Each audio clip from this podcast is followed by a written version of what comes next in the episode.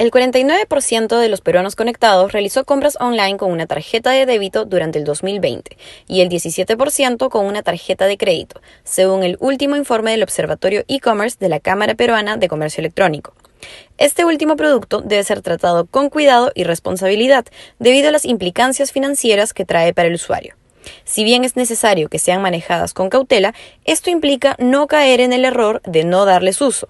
Patricia Wilstatter, jefa del Departamento de Servicios al Ciudadano de la Superintendencia de Banca y Seguros y AFP, indica que las tarjetas de crédito sin uso perjudican la capacidad de endeudamiento de las personas al momento de calificar para un préstamo. El reporte de deudas de la SBS nos indica, además, si las personas tienen líneas de crédito sin usar, pues existen muchas personas con tarjetas de crédito sin utilizar y esto afecta su capacidad de endeudamiento, explicó.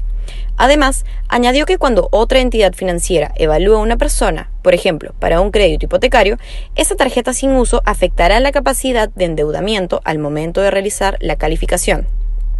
No es recomendable que las personas tengan tarjetas de crédito sin uso, pues además de la calificación afectada, estas implican ciertos cargos como las membresías y comisiones.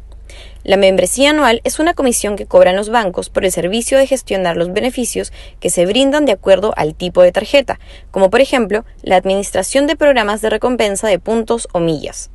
Muchas entidades ofrecen la eliminación de la membresía a cambio de un consumo mínimo mensual.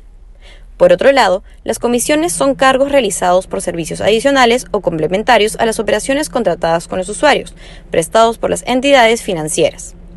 Antes de aceptar una tarjeta de crédito nueva o adicional a la que ya tienes, pregunta primero por algunos puntos clave, como la membresía, la TEA y la TCEA.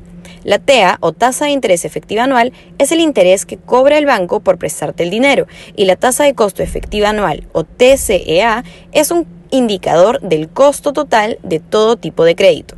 Este concepto incluye el monto del crédito, los intereses, el IGB, las comisiones y cualquier otro cargo que debas pagar.